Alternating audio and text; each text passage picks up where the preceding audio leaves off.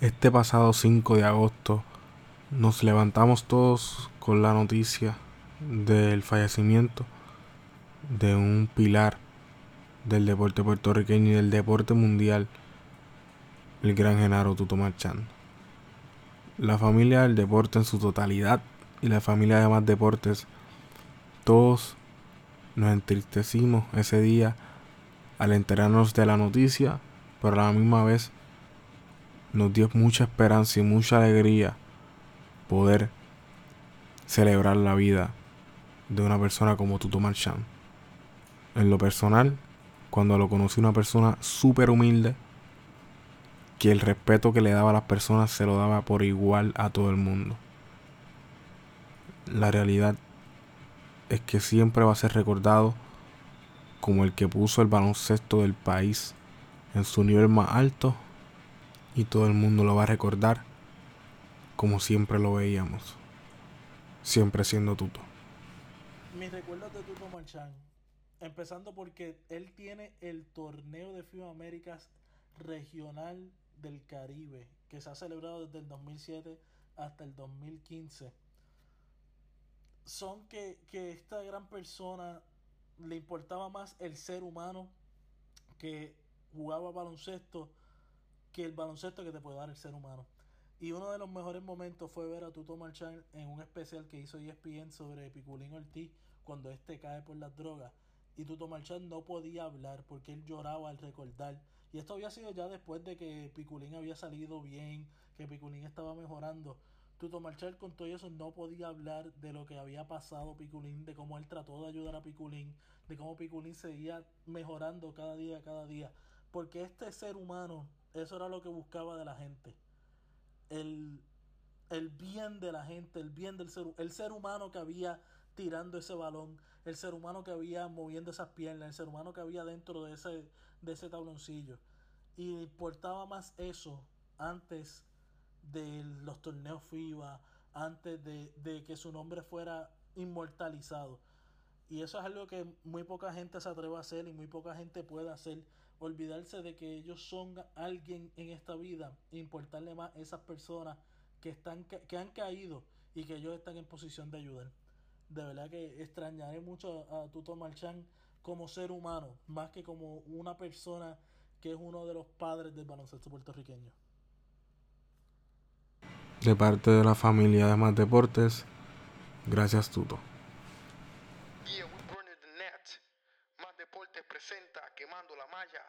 Con Edgar Vargas y William Rodríguez.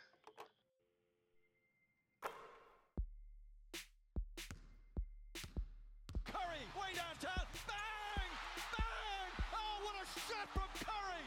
Gets it to LeBron for three for the win. Yes! LeBron James at the buzzer. Sigue Barea con el yoyo. Van a doblar dos contra Barea. Va de tres. ¡Eh! ¡Chale!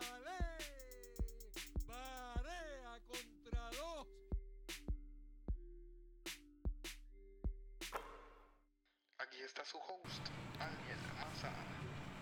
Bienvenidos a esta nueva edición de tu podcast sobre todo lo que quieres saber del baloncesto local e internacional quemando la malla. Y vamos a comenzar con nada más y nada menos que los campeones de la BSN, el baloncesto superior nacional, los piratas de quebradilla, los nuevos monarcas 2017 del baloncesto nacional.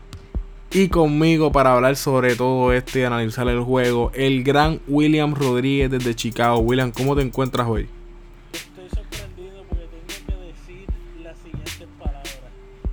Bimbo Carmona, campeón del baloncesto superior nacional de. Palabras que nunca pensé que iba a decir, algo que nunca pensé que iba a suceder. Pero felicidades a Bimbo Carmona, el jugador de esta noche, y a los Piratas de Quebradilla, los campeones Y no solo eso, que nunca pensaste decir que Bimbo Carmona iba a ser campeón de esta liga, sino que fue la ofensiva de los piratas. 19 puntos echó el gran tirador a corta distancia, media distancia, Bimbo Carmona en el juego 7, en este séptimo juego, como, como se puso en la página donde las leyendas nacen. en los séptimos juegos y más de una final de BSN. Los Piratas de Quebradilla en todas las series fueron a 7 juegos. Cualquiera pensaba que estuviesen explotados hasta ahora y no. se convirtieron en campeones hoy. Sorprendieron a muchos. Sorprendieron a Fufi Santori, al gurú del baloncesto en Puerto Rico. Y la realidad es que, que impresionaron estos piratas de quebradilla. Ganan en su casa. La gente desde la una de la tarde en, en ese coliseo esperando. Y gente que estaba antes también. A la verdad es que la fanaticada se llevó, se llevó lo que se merecían después de toda esa espera. Después no los pudieron dejar entrar por un problema como con la luz y tuvieron que esperar más. Y cuando entraron lo que se llevaron fue un campeonato de esta liga, el sexto título de los Piratas de Quebradillas como campeones de la BCN, William.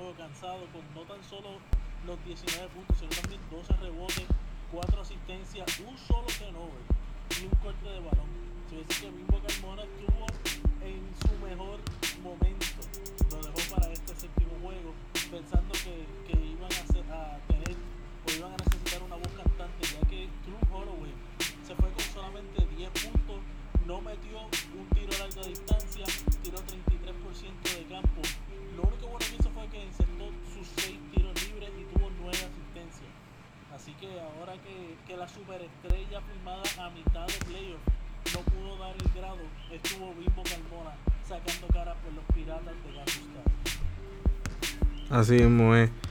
William. Y el primer campeonato para el dirigente Carlos González, que todo el mundo lo que ha dicho son cosas maravillosas sobre este dirigente y llevó a este equipo a las finales que no todo el mundo lo esperaba, aunque llegaron tercer lugar durante la temporada regular, pero todo el mundo pensaba que se iban a caer antes, como mismo tú dijiste, William.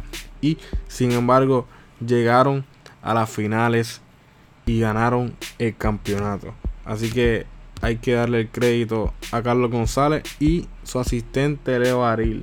Como sabemos, ha sido un coach de primera en las ligas de jóvenes, en las ligas juveniles, en las ligas escolares y también tuvo un campeonato, tuvo un campeonato con los criollos de Cagua en el 2006 creo que fue si no me equivoco William y siendo el más joven coach en, en, ganar un campeonato de la BCN y como asistente hoy se vuelve a ganar un campeonato. Así que hay que darle el mérito también al coaching staff de los Piratas de Quebradilla William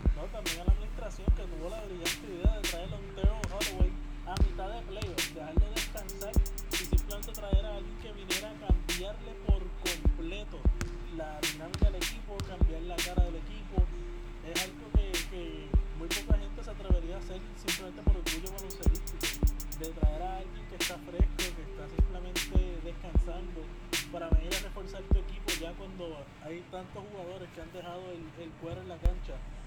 Y pues le dio resultado, traer a alguien fresco eh, es algo que cambia por completo en, la serie, una serie. Como podemos ver, le da un campeonato a un equipo. Así que tremenda, tremenda decisión de parte de la administración. Eh, yo entiendo que esto lo que va a hacer es que el BSN se siga convirtiendo en una liga de refuerzo y que ahora más equipos hagan esto. Que a mitad de la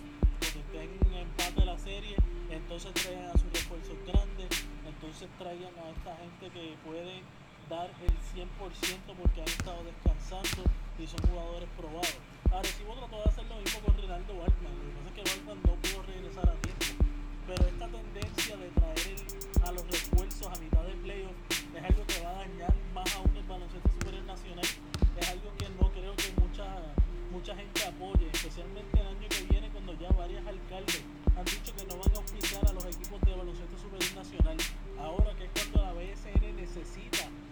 auspiciadores, es cuando menos menos pueden vender la liga porque ¿qué estamos vendiendo ahora mismo? De que somos una liga mediocre que solamente se vale o solamente se puede vivir de traer gente que no quieren ni en el T-League, ni en la Euroliga, ni siquiera en Sudamérica. Bueno, solamente les puedo decir las expresiones de True Holloway cuando queda campeón y MVP de la serie. A él le pregunta a Mimi ¿cómo se siente ser el MVP dentro de Puerto Rico y de eliminar a una franquicia como Arecibo? Su respuesta, esta es mi primera vez en Puerto Rico. Yo no sé si Arecibo es un buen equipo, yo simplemente sé que yo ahora soy campeón. Eso es tremenda figura, tremendo MVP que tenemos en la final Chrysler y tremenda, manera de motivar a, a los jóvenes para jugar baloncesto. Ven a jugar para el BSN, que te vamos a cortar por un refuerzo que nunca estaba en la isla para hacerlo al campeón y tú quedarte fuera. Tremendo mensaje, BSN. Así mismo es un poco. e- e- Esa, esa para mí es la mancha que va, que va a traer esta temporada y la culminación de esta temporada de la BCN, esa mancha de tu Holloway que llega al final. Pero como se sabe, es algo que ya la BCN la es una práctica que se hace regularmente, tristemente, pero que el jugador sea la bujía ofensiva y que también fuese el MVP de las finales. Es, es para mí más alarmante todavía es lo difícil, pero pues son cosas que pasan y que no deberían pasar y que la BCN tendría que aprender a que no pasara. Pero vamos a empezar con el juego como tal. Vamos a hacer un mini breakdown de lo que pasó en ese juego de hoy. Sabemos que Quebradilla arrancó duro desde el principio, llevándose una delantera de 7 puntos en ese primer quarter yéndose 20 a 13 arriba. Segundo quarter 25 a 18 se acabó ese segundo quarter. Se acabó la primera mitad 45 a 31. Sabemos que el líder y la bujía ofensiva durante esas primeras dos, esos primeros dos quarters fue Jonathan García, sí, el que nos representó en el 3 para 3 junto a otro jugador que está también en este equipo de quebradilla, que me alegro un montón por ellos dos, que fue Luis Pelacoco Hernández. Este Jonathan García metió cuatro bombazos de tres que lo que hicieron fue desplomar desde el principio a los capitanes de Arecibo. William.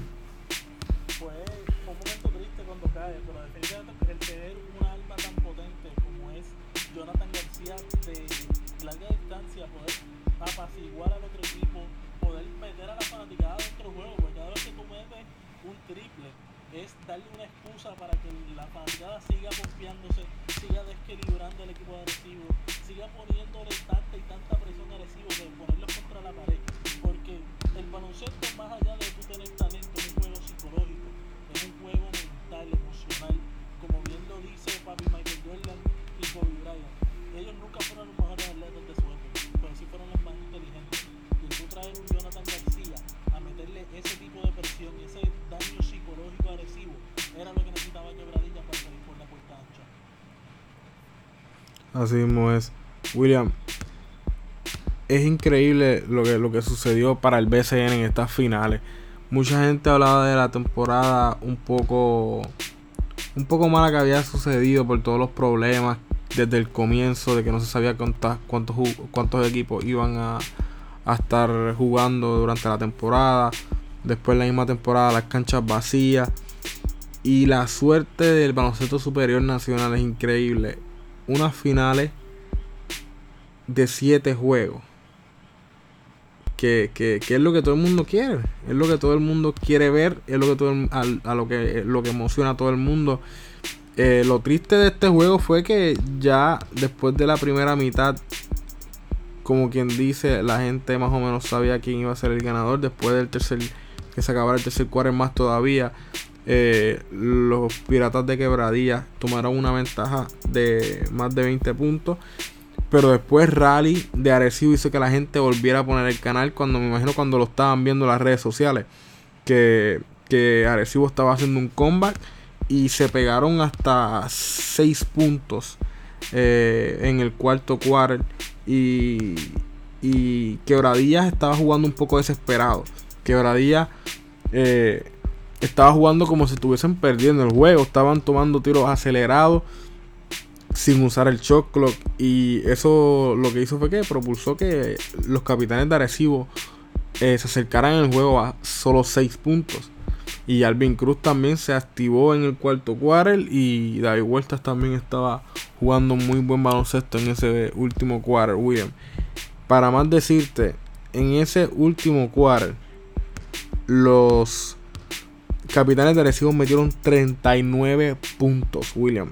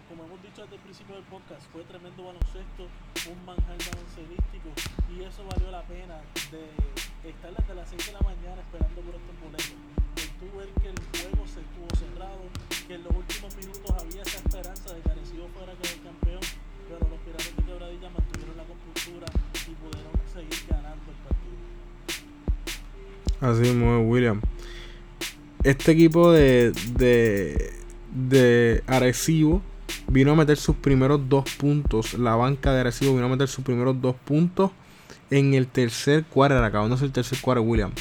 Y fue Ángel Alamo. Ah, no, pues, perdón, perdón. Fue en el cuarto quarter, quedando solamente 7 minutos, fue que Ángel Álamo metió sus primeros dos puntos. Después, entre él y Alvin Cruz, metieron 17 puntos solamente en ese quarter. Pero la banca de Arecibo no ayuda en nada durante todo el juego hasta el cuarto quarter, William.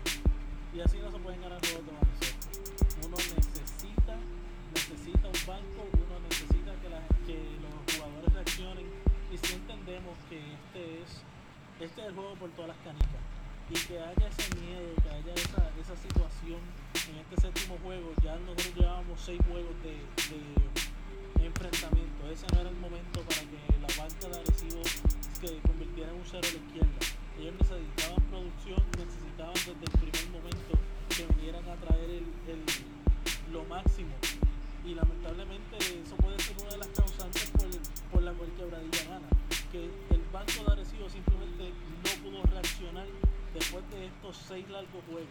Arecibo parecía que era el equipo que estaba más explotado de, esta trayectoria a finales, más que el mismo Quebradilla, que ha jugado más partidos.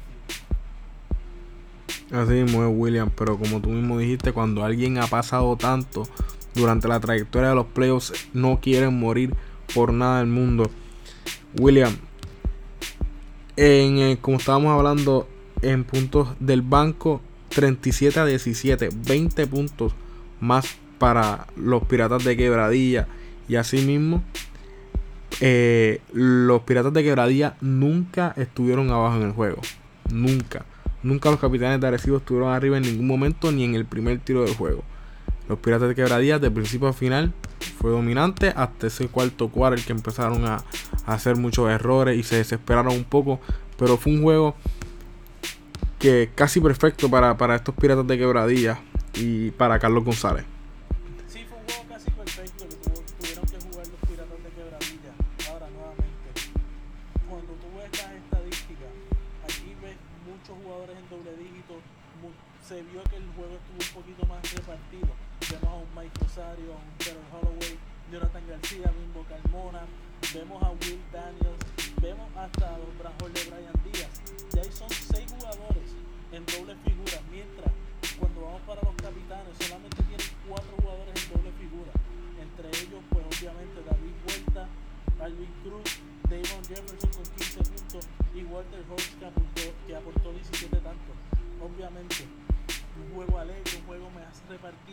Hace que un equipo sea más peligroso. Y, aparent y aparentemente Recibo nuevamente al estar más cansado a lo mejor no tomaron las mejores decisiones, a lo mejor no fueron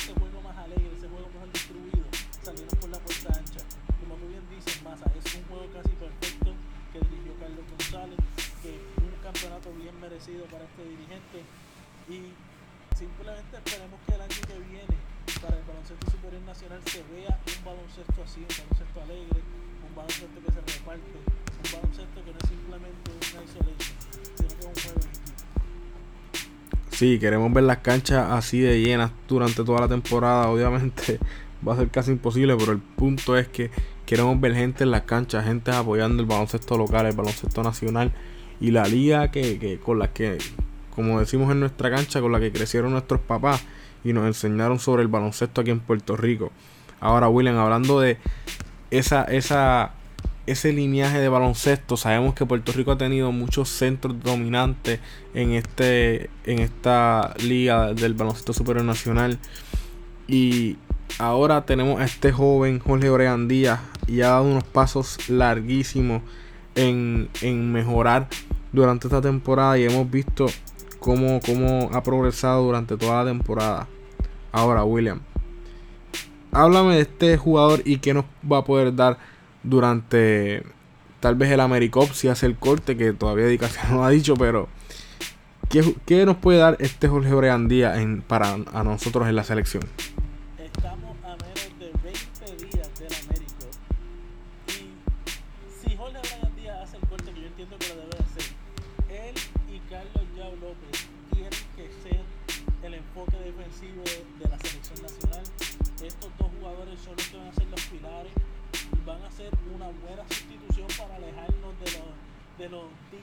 De Ricky Sánchez, de Peter John, de Dani Santiago, porque vamos a tener dos jugadores que su enfoque principal no va a ser meter el triple largo ni meter el balón, simplemente va a ser rebotear y sentar los puntos chatarra. Yo entiendo que con lo que nos enseñó o nos lleva enseñando Jorge Brian Díaz durante esta temporada del baloncesto superior nacional, él está listo para dar buenos minutos, hacer buenas gestiones sin el balón, posicionarse eficientemente y darnos, un buen- darnos algo que simplemente no hemos tenido en selecciones pasadas. Y es darnos dos jugadores que van a hacer ese trabajo que nadie quiere hacer, el boxing out y, el, y los rebotes.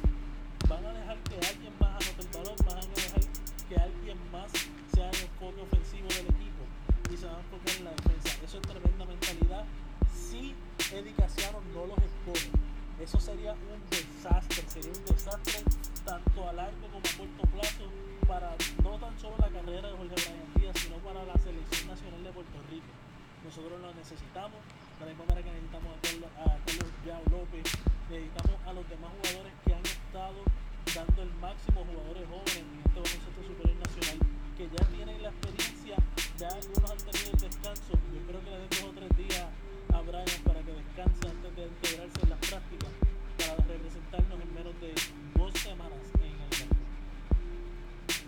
Así mismo es.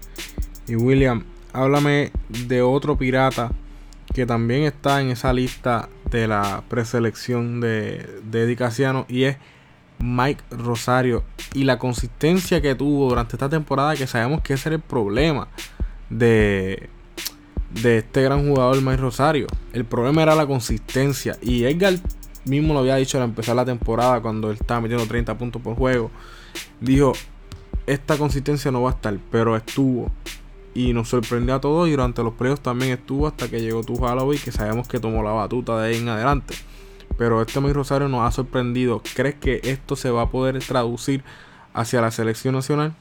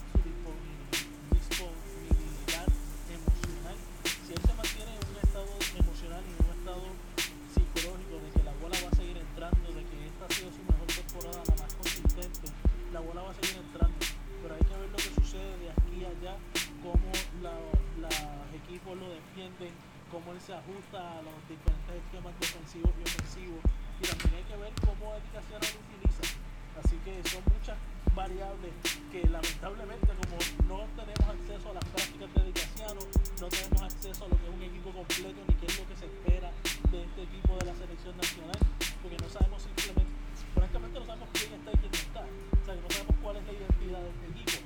No podemos saber qué podemos esperar de Michael Rosario en América. Hay que ver primero cuál es la identidad de Sí, va a estar. Y si va a estar, va a estar. Ahora, eh, de jugadores que jugaron en, durante estas finales, hay seis jugadores en la lista con Denis Clemente. Sabemos que Guillermo Díaz está lesionado, so me imagino que no va a estar durante la AmeriCup tampoco. Está Jorge Bregandía, Mike Rosario, está David Huertas. Me falta uno. eh, David Huerta, Mike Rosario. Bueno, Denis Clemente es el que me faltaba. Denis Clemente. Están esos seis jugadores eh, que jugaron en las finales en esa lista. No me sorprendería si los seis hacen el equipo, William. El problema es que, o por lo menos el problema de la que yo lo veo es que esta, El más que me sorprendería fuese Denis Clemente.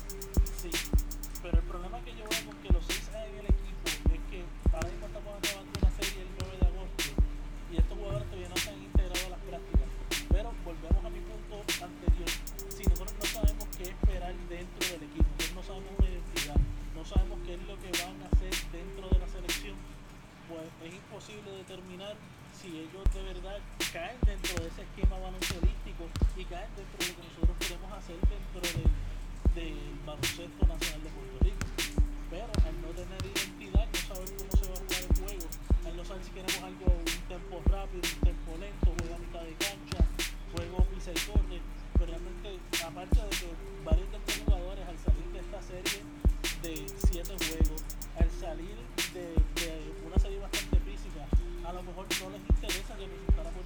por su propia salud. David Huerta es un jugador que ya está entrando en edad, que está jugando tremendos minutos en el BSN, pero nuevamente jugar FIBA son otros 20 pesos y sería difícil que él venga a dar esta calidad de juego tan,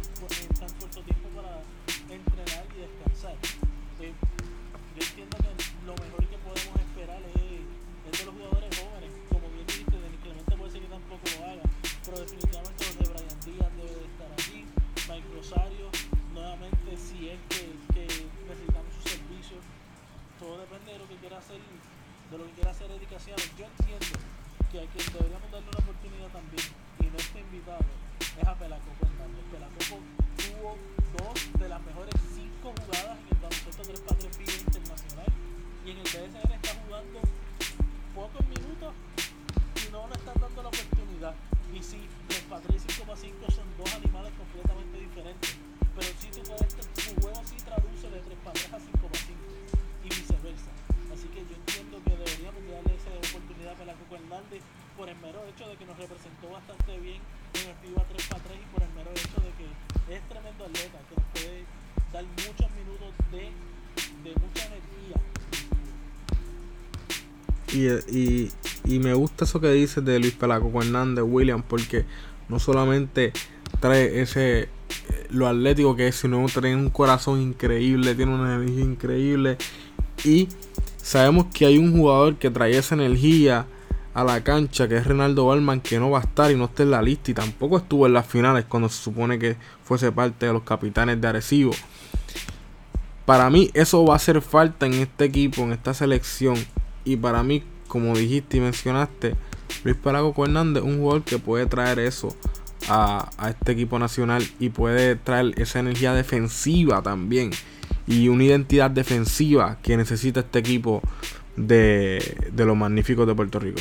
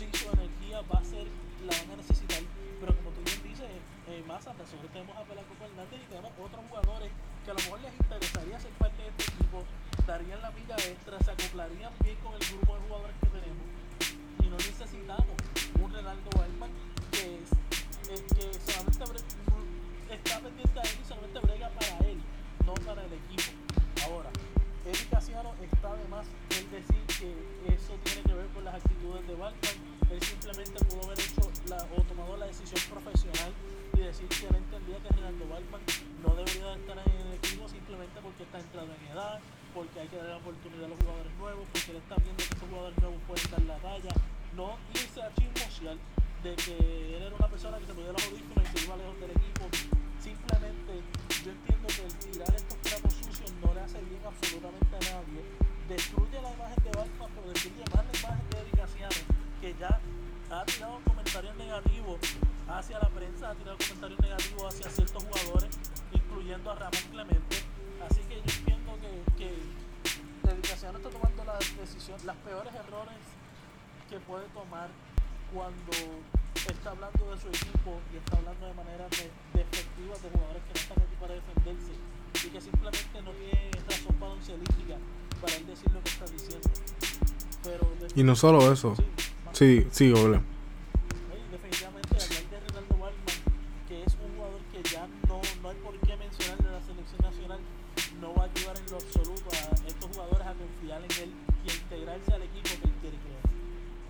Eso mismo te iba a decir, William, que ese es el problema, que entonces quién va a querer jugar con, con Eddie Casiano en la selección, ¿entiendes? Lo que nos perjudicamos somos nosotros, los fanáticos, y los que queremos ver a esa bandera de Puerto Rico lo más alto posible en el mundo del baloncesto, porque muchos jugadores entonces van a estar en descontento con el mismo Eddie Casiano, y muchos jugadores que, aunque no sean Renaldo Balman ni Ramón Clemente, pero son compañeros de equipo de Ramón Clemente y Renaldo Balman que tal vez pudiesen hacer la selección, van a estar en descontento porque ya saben cómo le hablan de un compañero en, la selección. Y, eso, esos son chismes de high, eso parece chismes de high, son cosas de nena eh, de high y de nenes de high. Y en verdad que, que es difícil eh, este, defender lo que está haciendo Di Casiano. Y pero como estábamos hablando de jugadores que traen energía, que están en esa lista, él podía decir simplemente que está esperando que un jugador joven este agarre el rol de Ronaldo Balman como lo es Devon Collier y como lo es también Gilberto Clavel, que fue otro de los que nos representó con Luis Pelaco Hernández en el 3x3, que son jugadores sumamente energéticos. Así que Eddie Casiano tenía muchas otras vías por las cuales irse y se decidió ir por la más absurda en mi, en mi vista, William. No, claro, eso estamos de acuerdo, fuera más como profesional, fue la, la decisión en la cual es indefendible, nosotros no podemos, nadie, nadie que tenga, que tenga valores, que tenga números de frente, que, sea, que haya sido parte de algún equipo de cualquier cosa, puede defender lo que está diciendo Casiano de cualquier persona. O sea, es, es increíble que nosotros tengamos que decir esto en un podcast de baloncesto, que el dirigente de la selección nacional de un país está más enfocado en los chismes y está dándole chisme a Puerto Rico, en vez de decirnos, estos son los jugadores que yo voy a llevar en menos de dos semanas al Americop, este es mi estilo de juego, esto es lo que yo quiero implementar, eh, está teniendo práctica a puertas cerradas como si él fuera el dirigente de alguna universidad en Estados Unidos que no quiere que los scouts vean su talento. Todo el mundo ha visto el talento de esos 30 jóvenes, todo el mundo sabe lo que dan, al menos que vaya a traer una, una nueva filosofía de baloncesto, lo cual yo no creo, porque Dicasiano no ha demostrado que pueda traer alguna nueva filosofía que no hayamos visto antes en el baloncesto. O sea, es incomprensible y es increíble que este hombre, con la posición que tiene, estemos hablando por más de lo que dice que de lo que él ha hecho con la Selección Nacional de Puerto Rico y de lo que puede hacer. Es, es algo increíble, es algo es algo que, que de verdad me trae mucha vergüenza porque mientras los otros dirigentes de las otras selecciones nacionales están preparándose para un Americop y están olvidándose del libre direte, eso es lo que está fomentando educación. Así mismo es, y es triste, es triste para esta selección. Y es como tú dices, solo 20 días del AmeriCup. Todavía no se sabe cuáles son los jugadores. Todavía no han practicado esos 12 jugadores eh, juntos. Que algo ridículo. Y para los tiempos de la, del recientemente fallecido Tuto Marchán, eso jamás en la vida hubiese pasado. Ese hombre tenía esa federación como era y esa selección practicando seis meses antes y, y veíamos los frutos que daban y por eso era que las selecciones de los 80 y los 90 han sido las mejores en la historia de este país, William.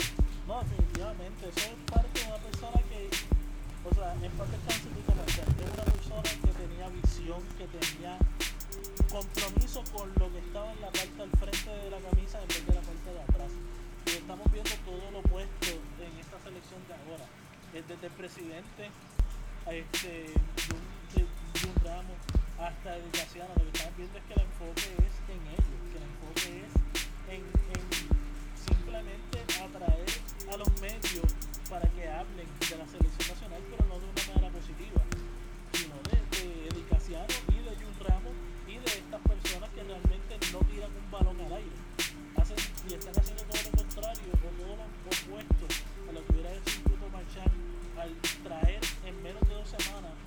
jugadores que tan siquiera, o sea, si entran los seis jugadores que están jugando en las finales, ellos tienen que ir de rivales a compañeros en menos de dos semanas. Aparte de eso, tienen que entonces caer en tiempo con jugadores con los que ah, posiblemente nunca hayan jugado antes. Así que estamos pidiendo algo imposible. Estamos pidiendo que unos jugadores se conviertan en un equipo simplemente por, por- porque son de Puerto Rico, no por práctica, no por habilidad, no por. Y eso es lo que nos está haciendo a nosotros fracasar como jugadores y fracasar como país. El hecho de que estamos pidiendo lo imposible de unos jugadores. Así mismo William. Y la realidad es que eso no va a suceder. Y, pienso que lo que vamos a ver en, en el AmeriCup no va a ser lo mejor que este país podía dar. Pero es triste. Y la realidad es que da mucha pena ver lo que está haciendo Eddie que cuando firmó con la selección nos dio esperanza a todos, es la realidad. Hablamos en este podcast maravillas porque pensábamos que eso era lo que iba a suceder, pero se tiró la de un político, la de un mal político, que era prometer y no cumplir. Y hasta ahora no ha cumplido nada, William. Pero unas que sí han cumplido, William. Y quiero que me hable un poco de ella antes de que Edgar Vargas nos traiga lo último en, lo, en Americop es las féminas de Puerto Rico, de la selección, dando cátedra allá en Argentina en el Americop 2017. William, háblame un poco de lo que has visto y del orgullo que nos entra. Hoy mismo vencimos a Cuba por primera vez en un torneo oficial, William.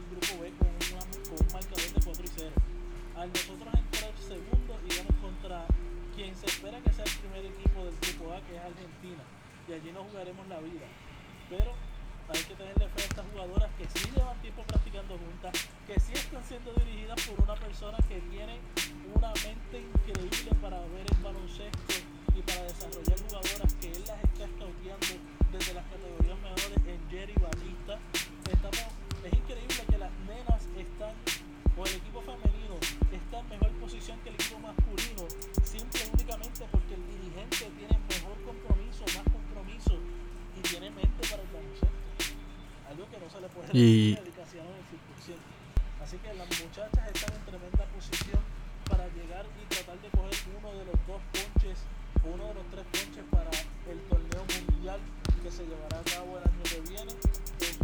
De caer contra Argentina, entonces jugarían para la tercera posición y ese, sería el base para el, para el oro o para el mundial.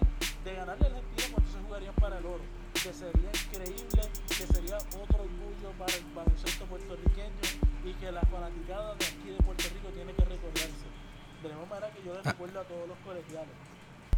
Las nenas juegan y juegan bastante bien. En el colegio no se gana un campeonato de baloncesto de masculino desde el 1993. El Puengal, el armador, era Francisco Román, que ahora es dirigente de la Juana, que lleva ganando tres campeonatos en los últimos cinco años.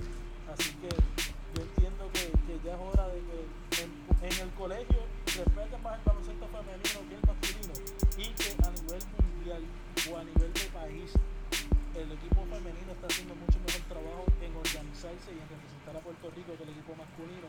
Yo entiendo que ya es hora que nosotros respetemos eso y le demos el, el apoyo a las nenas o a estas mujeres que están representándonos en Argentina. Así mismo, William. Un compromiso enorme de la gerencia y de esta jugadora, una guerrera y dejando todo ese corazón en la cancha. La verdad es que hay que darle todo el mérito a estas caballotas. Y, y la realidad es que hay que seguir viéndola, hay que seguir apoyándola. Y es así como tú dices, nos pueden poner en un mundial. Y, y se lo merecen. Así que vamos a seguir apoyándola. Entonces, Edgar Vargas, dime lo último que tienes de lo que está pasando en el Américo Femenino 2017 allá en Argentina.